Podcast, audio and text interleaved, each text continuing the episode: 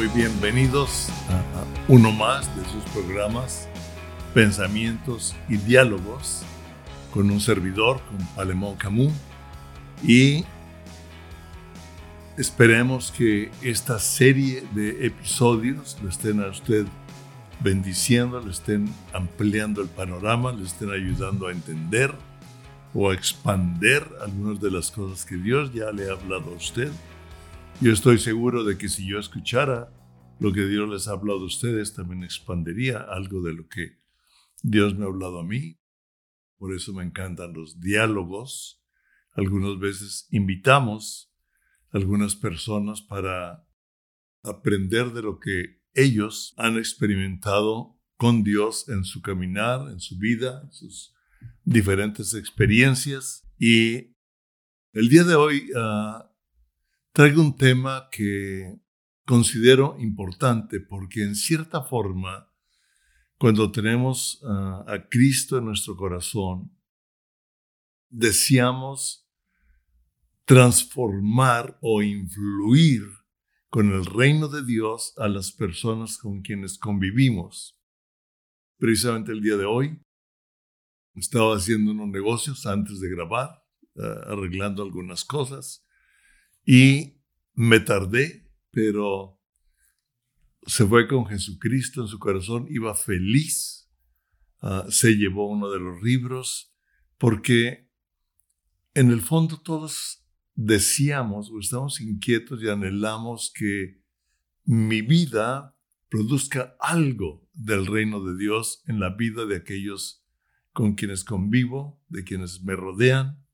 Por eso Pablo decía, ay de mí si no predico el Evangelio, ¿verdad? Y hay una ah, forma, hay algo que Dios ha puesto en todos nosotros que es creatividad. Y voy a dar ah, el día de hoy el fundamento de lo que yo llamo una plática o un estudio de creatividad para transformar una cultura. Creatividad para transformar una cultura o la cultura que nos rodea, para no ser nosotros transformados por la cultura del mundo, sino nosotros ser un elemento de cambiar ah, la cultura del mundo que nos rodea a través del reino de Dios y leyendo Génesis, que es un libro que a mí siempre me ha, encantado. Bueno, realmente todos, cuando se revela. Pero Génesis es uno de los libros que cuando comencé a leer la Biblia vi la autoridad que tenía. Y voy a leer de Génesis del 1 al 8 y dice, en el principio creó Dios los cielos y la tierra. Me gusta, en el principio antes de crear los cielos y la tierra, no había un principio para el hombre, sin embargo Dios ya existía. Aquí es. y la tierra estaba desordenada y vacía, y las tinieblas estaban sobre la faz del abismo. Las tinieblas estaban sobre la faz del abismo. Lo vamos a leer después. Y el Espíritu de Dios, o sea, el Espíritu Santo, se movía sobre la faz de las aguas. Y dijo Dios, sea la luz. Y fue la luz. Y vio Dios que la luz era buena, y separó la luz de las tinieblas. Llamó a la luz día, y a las tinieblas llamó noche. Y fue la tarde y la mañana el día primero.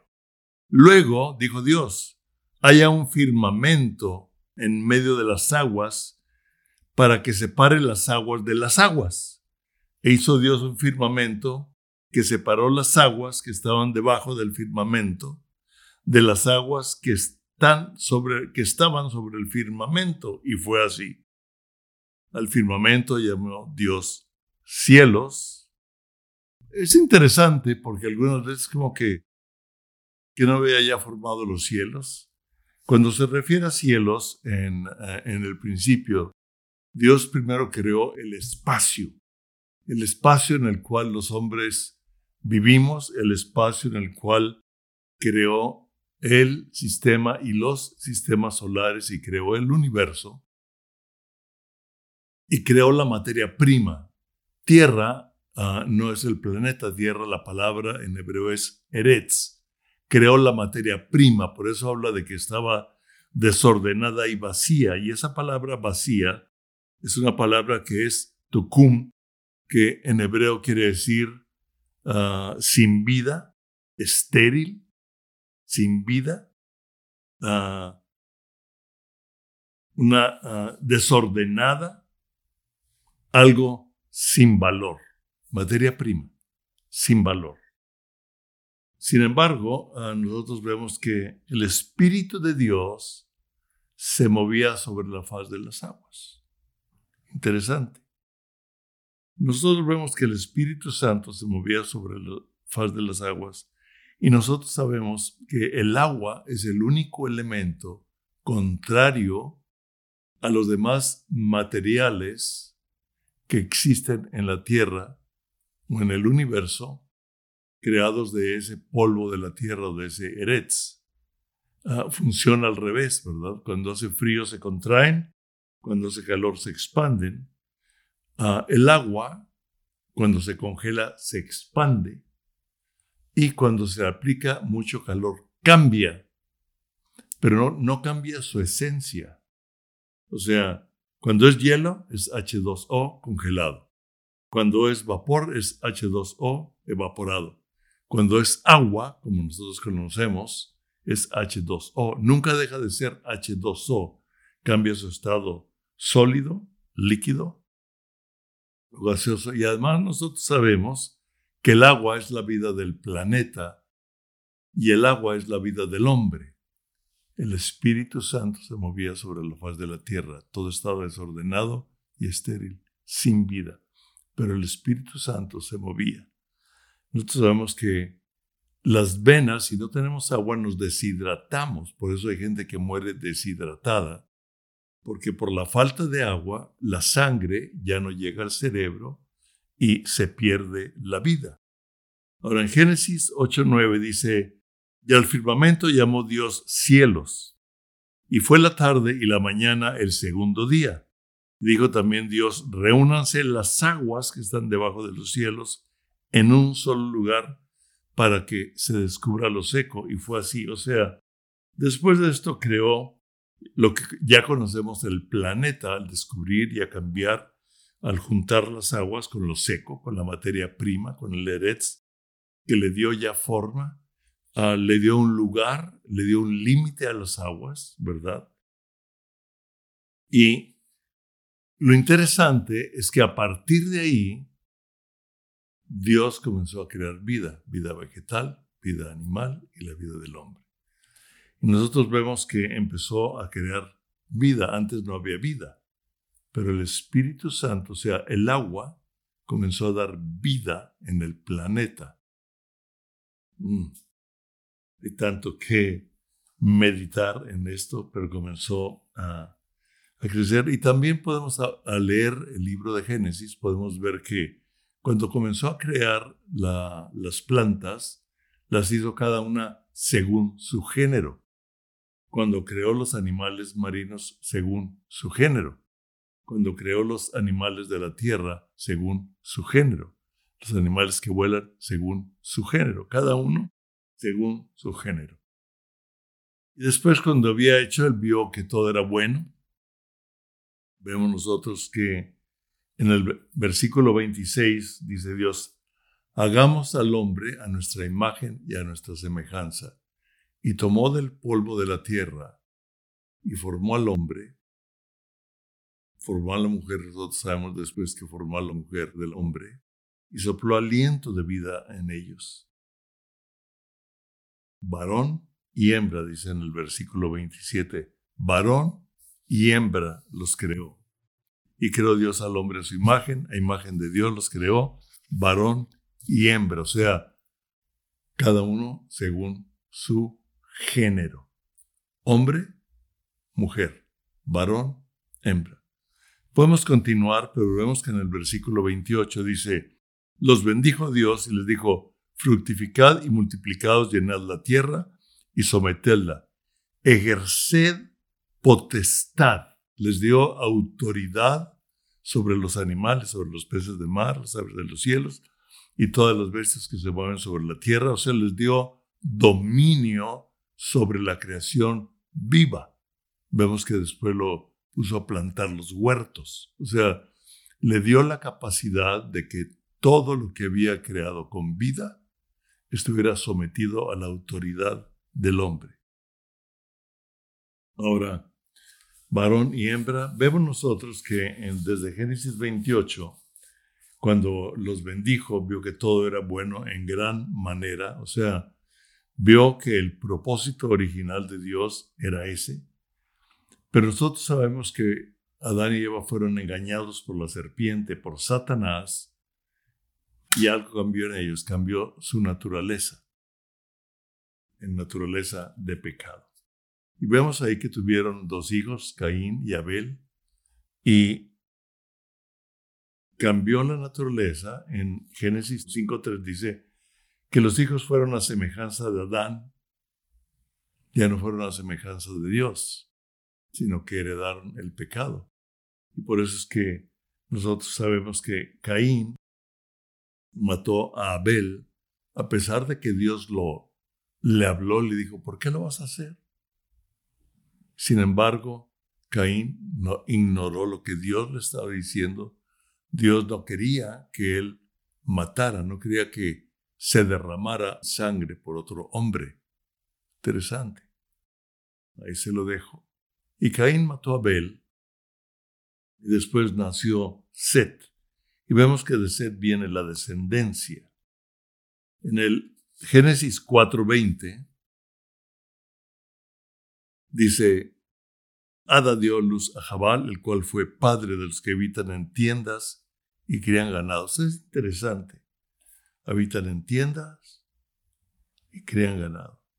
Les dio la creatividad para formar un lugar para vivir, para habitar, para protegerse para vivir como hombres, para protegerse del, del exterior y le dio la habilidad para crear ganado, o sea, alimentarlos, cuidarlos, etcétera, los que son uh, ganaderos, los que podemos entender algo de ser ganadero, hay toda una creatividad, hay toda una tecnología, hay la necesidad de conocer a los animales, hay la necesidad, uh, etcétera, etcétera.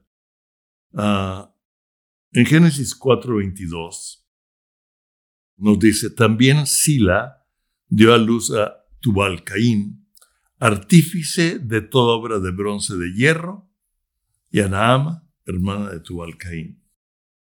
Interesante, les dio la creatividad, ellos tuvieron la creatividad para extraer el mineral, el bronce y el hierro de la tierra, de las rocas. ¿Cómo lo hicieron? Por la creatividad dada por Dios. Y lo más seguro es que ahí comenzaron a fabricar herramientas para cultivar la tierra, para trabajar la tierra, asadones, etc. Sí, tal vez cuchillos para cortar la carne, X, lo que usted quiera darle, y bronce para formar utensilios, no sé, candelabros, algo clave que quiero ah, dejar eh, en, claro es que con el pecado la creatividad del hombre no se perdió. Se perdió el propósito de la creatividad, pero no la capacidad creativa. Entonces la creatividad del hombre va a funcionar de acuerdo a lo que hay en el hombre o para bien o para mal. Por eso es que vemos gente creativa que no conoce a Dios. Bueno, de la línea de Set. Nosotros podemos ver en toda la Biblia que a partir de la línea de Set, realmente Dios era conocido como el creador. Y Dios, yo, yo no sé cómo fue, pero Adán y Eva comenzaron a hablarle a Seth, comenzaron a hablarle a los demás hijos, comenzarle a hablar a los nietos, a los bisnietos, a los tataranietos, porque Adán vivió cerca de, ¿cuántos años? 900 y tantos años, ¿verdad? Perdió ahorita el número, pero dice, fueron las generaciones que salieron de Set. Y de Set viene toda una línea de Dios como creador y conocían a, Dios como creador, el creador del cielo y de la tierra. Y a través de la historia vemos cómo Dios va revelando diferentes cosas como cuando Abraham obedece a Dios para sacrificar a, Isaac en una obediencia increíble. Ya lo hablamos en alguna de las pláticas anteriores. Y se revela como Jehová Jireh, o sea, Dios provee. Después vemos que Jehová Nisi, Jehová es mi bandera. Nosotros vemos con Agar, la mamá de Ismael, la madre de Ismael, sirvienta de Sara. Ah, él ve y Dios le habla, Dios la bendice, y Agar dice, el pozo del Dios viviente, o sea, el Dios que me ve y le pone Ismael, Dios oye. Pero vemos nosotros que son cualidades de Dios. Con Moisés, Dios se le revela el yo soy, Yahweh. Ahora nosotros en el Antiguo Testamento podemos ver que se le conoce como Yahweh. En algunos lugares dice yo seré por ustedes padre y ustedes me serán por hijos, me serán por pueblo. Pero realmente ellos tenían la revelación, como leímos en algunos de los episodios con Esdras, como dijo, porque el creador del cielo y de la tierra nos va a ayudar, etc. Creían en un Dios, ok, creían en un Dios que creó los cielos y la tierra, y de ahí venía toda la vida por ese Dios.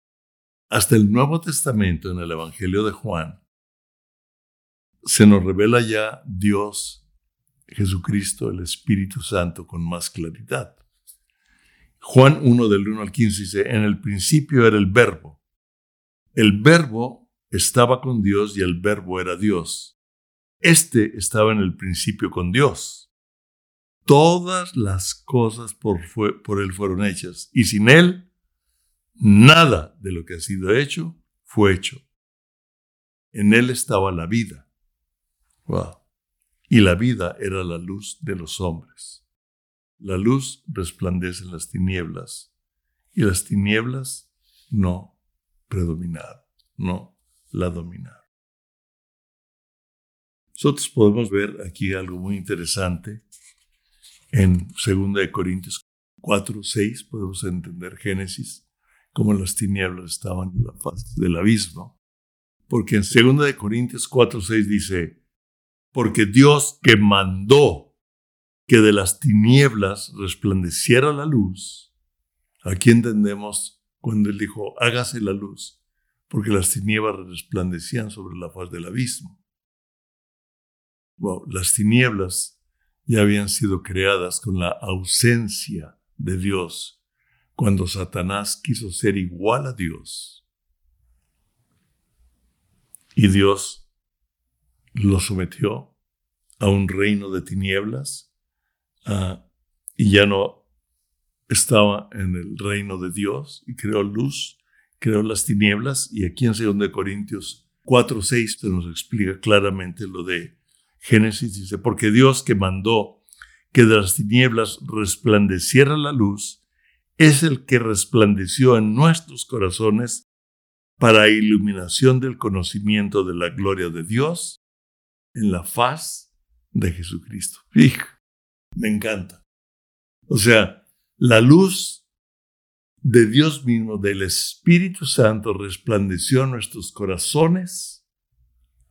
Por eso cuando decimos Cristo entra en mi corazón, dice que en el principio Él era la luz y, y las tinieblas no prevalecieron contra la luz. Y la luz es lo que alumbra a todo hombre.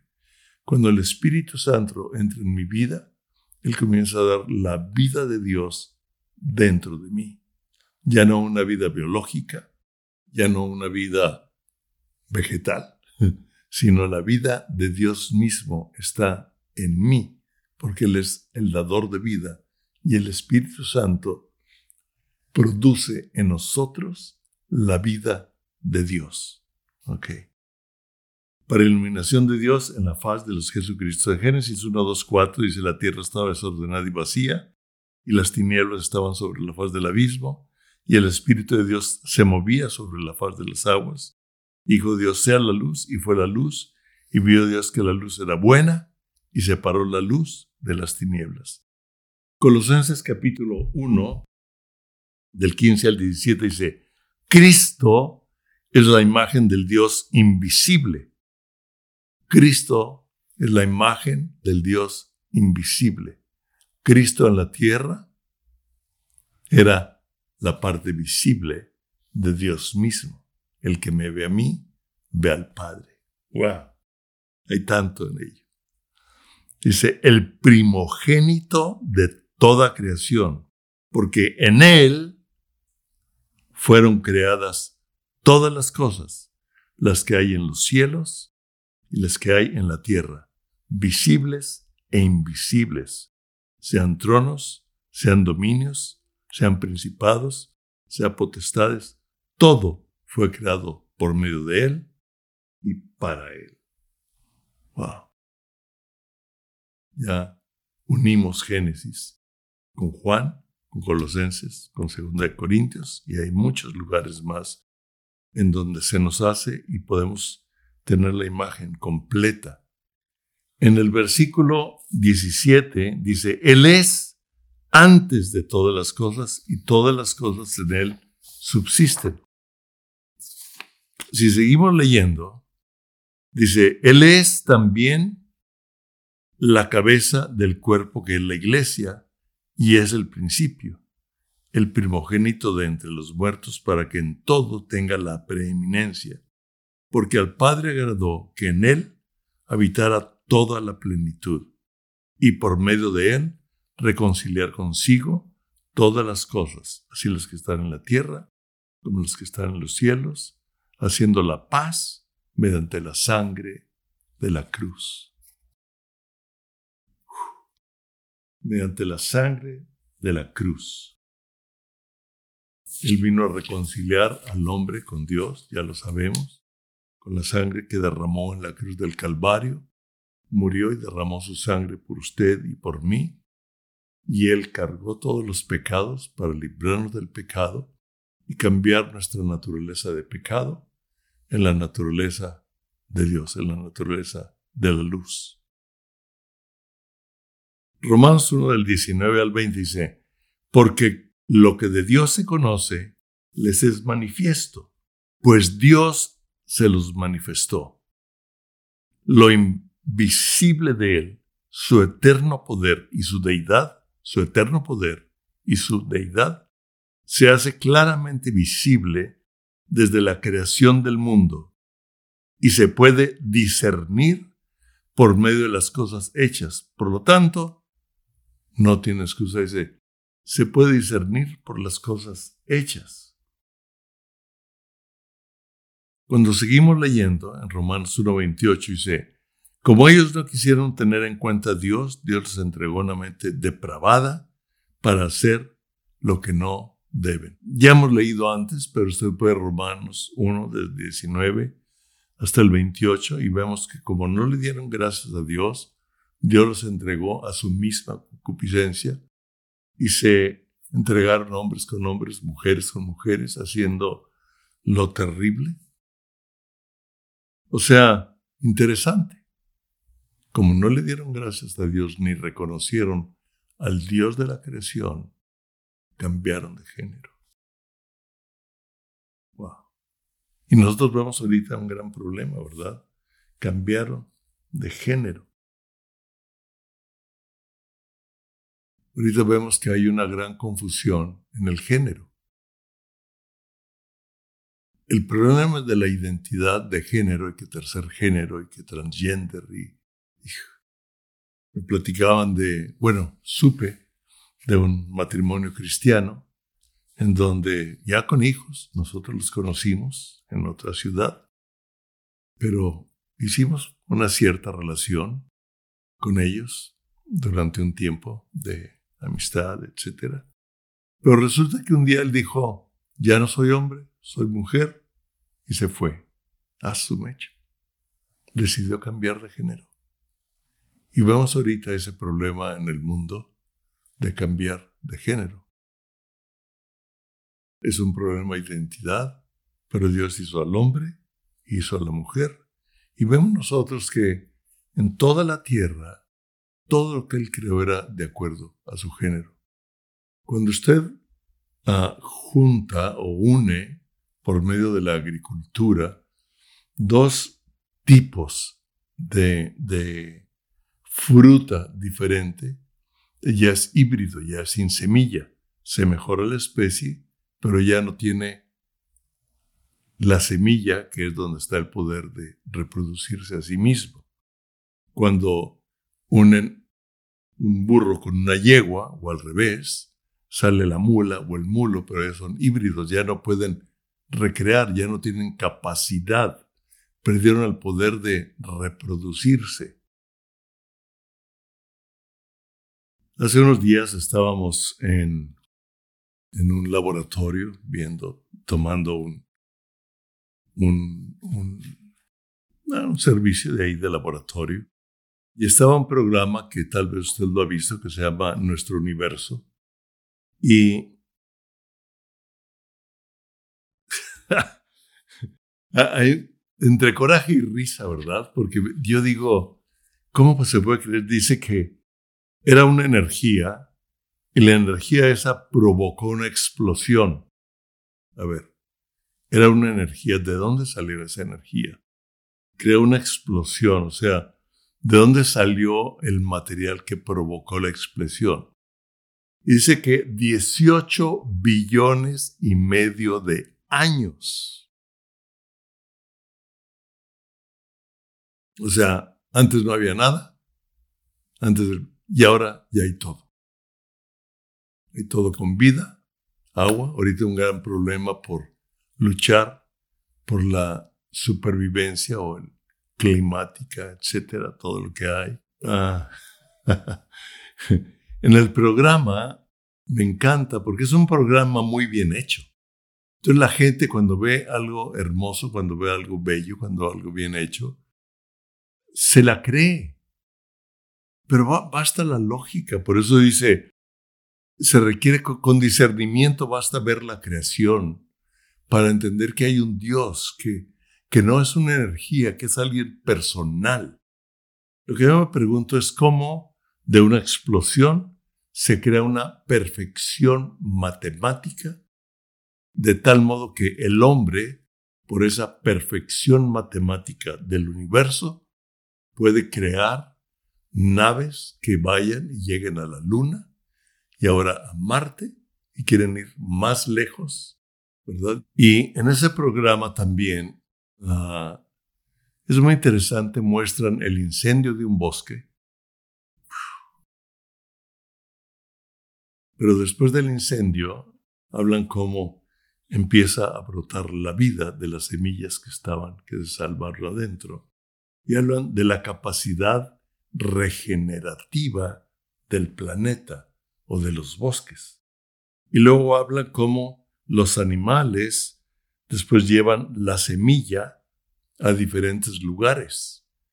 Y son los animales los que llevan los diferentes la semilla a diferentes lugares y vemos todo un ecosistema en todo el mundo. Y vemos también que empieza a mí me dio risa porque comienzan a hablar del macho y de la hembra y cómo ah, se enamoran, cómo se hacen el amor. a los pájaros, el, macho le da semillas de la fruta en el pico al otro pájaro, unos, unos muy interesantes, de un pico amarillo, no recuerdo dónde son, de Tanzania o algo por ahí. Pero como el, el macho busca a la hembra, ¿verdad? Y luego pues ya tienen ah, animalitos, etcétera, la capacidad recreativa, pero nosotros vemos que desde Génesis Dios bendijo a los animales la misma forma, pero en diferente género, Dios bendice a Adán y Eva, Dios bendijo a los animales para que tuvieran la capacidad recreativa. Y Adán y Eva les dio la capacidad al hombre de poder darle forma a la creatividad de ser agricultores, ganaderos, de trabajar la tierra, de hacer metales, etc. Ahora, lo interesante es que los animales no cambian de género. Tienen instintos, pero no cambian de género. Y vemos animales con diferentes instintos, animales más domesticables, como lo sabemos, el perro, el caballo, el gato, etc. Estaba leyendo que el hipopótamo es un, hombre que es un animal que usted no puede tener como un animal doméstico en su casa porque se lo va a comer. O sea, hay diferentes ah, cualidades de cada tipo, pero el hipopótamo se une a una hipopótama y tienen hipopotambitos. O sea, tienen la capacidad de regenerarse conforme a, su género. Si usted cambia el género, ya no hay reproducción. Los animales se siguen reproduciendo a menos que el hombre los elimine. Pero los animales no cambian de género. En Colosenses 1 del 12 al 14 dice, y con gozo daréis gracias al Padre que nos hizo aptos para participar de la herencia de los santos en luz, el cual nos ha librado del poder de las tinieblas y nos ha trasladado al reino de su amado Hijo, en quien tenemos redención por su sangre, el perdón de pecados. Dios separó la luz de las tinieblas, viene el diablo, lleva al hombre a pecar, el hombre cuando peca entra al reino de las tinieblas, y aquí hay un control, hay un, dominio, sigue teniendo creatividad, pero lo que crea es de acuerdo a las tinieblas. Pero cuando pasamos a la luz, la capacidad creativa es para producir sistemas y crear cosas de acuerdo a los propósitos originales de Dios. Con esto estoy por terminar la primera parte del fundamento sobre la creatividad, porque estoy poniendo el puro fundamento. Después vamos a hablar de qué es la creatividad, cómo se da, la tecnología, la creatividad, etcétera, para transformar una cultura. En Juan 3, 19, 20 dice: Y esta es la condenación. Esta es la condenación. La luz vino al mundo, pero los hombres amaron más las tinieblas que la luz, porque sus obras eran malas. Pues todo aquel que hace lo malo detesta la luz y no viene a la luz para que sus obras no sean puestas al descubierto.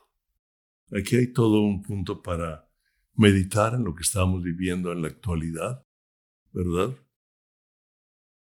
Pero hay muchos que sí quieren venir a la luz. Entonces, el primer principio para usar la creatividad para beneficio del hombre o para la humanidad y, transformar una cultura es creer y aceptar que Jesucristo es el creador de todo lo que existe y que en Él está la vida, de modo que mi creatividad produzca el propósito de su vida para con el hombre.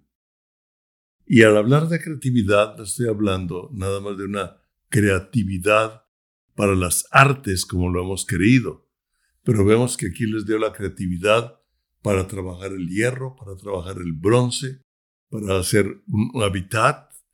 Les dio capacidad para ser ganaderos. Después vemos más adelante que les dio leyes. Y la creatividad es en todas las áreas en donde el hombre nos desenvolvemos. Yo me acuerdo ah, en un evento que fuimos a Nueva York sobre la creatividad, o sea, sobre las artes. Me encantó que sobre la plataforma, en una de las noches, estaba un músico, creo que lo menciona en algunas de las pláticas. Luego estaba un artista, Makoto Fujimura, que era el fundador de ese principio de las artes en el reino de Dios. Y, y estaba un chef usando los diferentes sentidos. Cuando Makoto pintaba sobre un cuadro, producía determinados sonidos. Cuando él pintaba ah, con spray o echaba agua y pinturas de polvo en el, en el piso, y la escurría, producía otro tipo de sonido.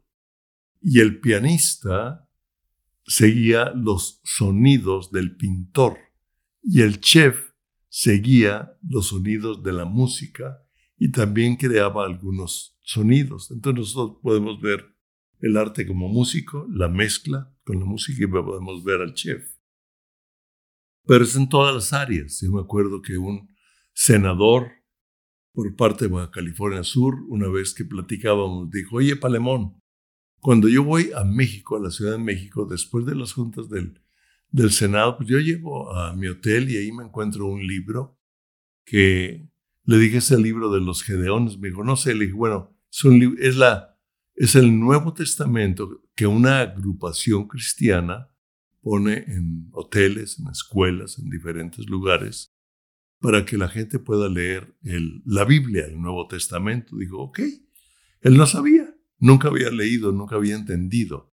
Él nomás leí el libro que había en el hotel y dice, pero Palemón, cuando lo leo, me vienen ideas de gobierno. ¿Crees que está bien? Definitivamente. Le dije, síguelo leyendo y ejecuta las ideas creativas que te vengan por medio de lo que lees.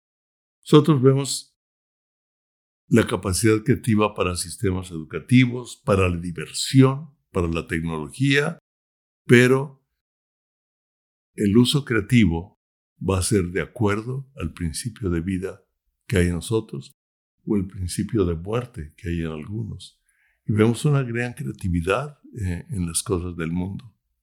Pero más adelante vamos a ver por qué se perdió y cómo se perdió y cómo la iglesia ha dejado de usar la creatividad dada por Dios para traer su reino a esta tierra y dominar sobre la cultura de tinieblas que parece ser que es la que quiere aprisionarnos a nosotros, en vez de nosotros despertar, que se despierte el espíritu creativo que hay de Dios en cada uno de nosotros para nosotros impactar. Un amigo me mandó algo ah, muy interesante, es muy largo, voy a leer nada más parte de ellos. Me dice, hay muchas buenas noticias y maravillosas acciones que están ocurriendo a nuestro alrededor.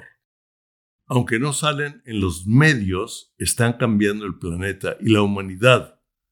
Mientras las redes sociales están llenas de odio y negatividad, Quiero ayudar a disolver la oscuridad con noticias y hechos más agradables y alegres.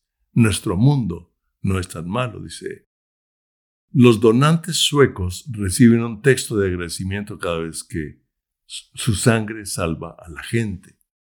Los supermercados tailandeses dejaron de usar bolsas de plástico y comenzaron a envolver sus compras en hojas de plátano. Corea del Sur organiza fiestas de baile para la gente de más de 35 años para luchar contra la demencia y la soledad. Dice, en Roma puedes pagar un boleto del metro usando botellas de plástico. ¡Wow! Así 350 mil botellas ya han sido recogidas. Y vemos uh, mucho más. E, esto es interesante. Holanda siembra techos de cientos de paradas de autobús con flores y plantas específicamente para alimentar a las abejas. Y usted puede conocer cuál es el propósito de las abejas, la forma en que trabajan, la miel, cómo polinizan uh, otras flores, etc. Y para reducir el número de suicidios, Suecia organizó la primera ambulancia psiquiátrica del mundo. Vemos aquí una creatividad para ayudar a una sociedad. No es nada más en cuestiones del arte. Wow, y podemos ver muchas noticias más. Y él dice, ¿qué tal si compartimos y difundimos solo lo positivo, lo bueno, lo creativo? Wow. es una buena manera de contrarrestar el mal con el bien y de promover los buenos hábitos y las buenas acciones en nuestro mundo actual. Ah, es un amigo que somos amigos desde la juventud. Lo voy a nombrar, Ricardo García, que vive en El Paso, Texas. Amigos de mucho tiempo, él también fue político, etcétera, fue negociante. Y vemos entonces que el fundamento de la creatividad, para usar la creatividad a favor de la humanidad, lo podemos ver en lo que este amigo me mandó, y, fue, y cultura. Número uno es creer que Jesucristo es creer en Él y aceptar que Jesucristo es el creador en todo lo que existe y que en Él está la vida, de modo que mi creatividad produzca el propósito de su vida para con el hombre. Una mejor vida en el hombre, una, un bien común para la humanidad un bien común para el planeta que Él formó, que le dio vida. Creo que hasta aquí llegamos en esta primera parte de la creatividad ah, para transformar una cultura. Dejé el fundamento principal para de ahí irnos enfocando a otras áreas de la creatividad que transformen la cultura. Dios los bendiga. Y Padre, antes, antes de todo, en el nombre de Jesús yo te pido que tú despiertes la creatividad que tú nos diste, que tú has dado a cada uno de los que está oyendo este episodio, para que se desate una creatividad para el bien común, para el bien de la familia para el bien de la amistad, para el bien de la educación, para el bien en el lugar donde tú los has puesto. Ahora sí, Dios los bendiga, Dios bendijo a los animales, Dios bendijo al hombre, yo lo bendigo a usted para que se desate la capacidad que Dios le dio a usted. En el nombre de Jesús.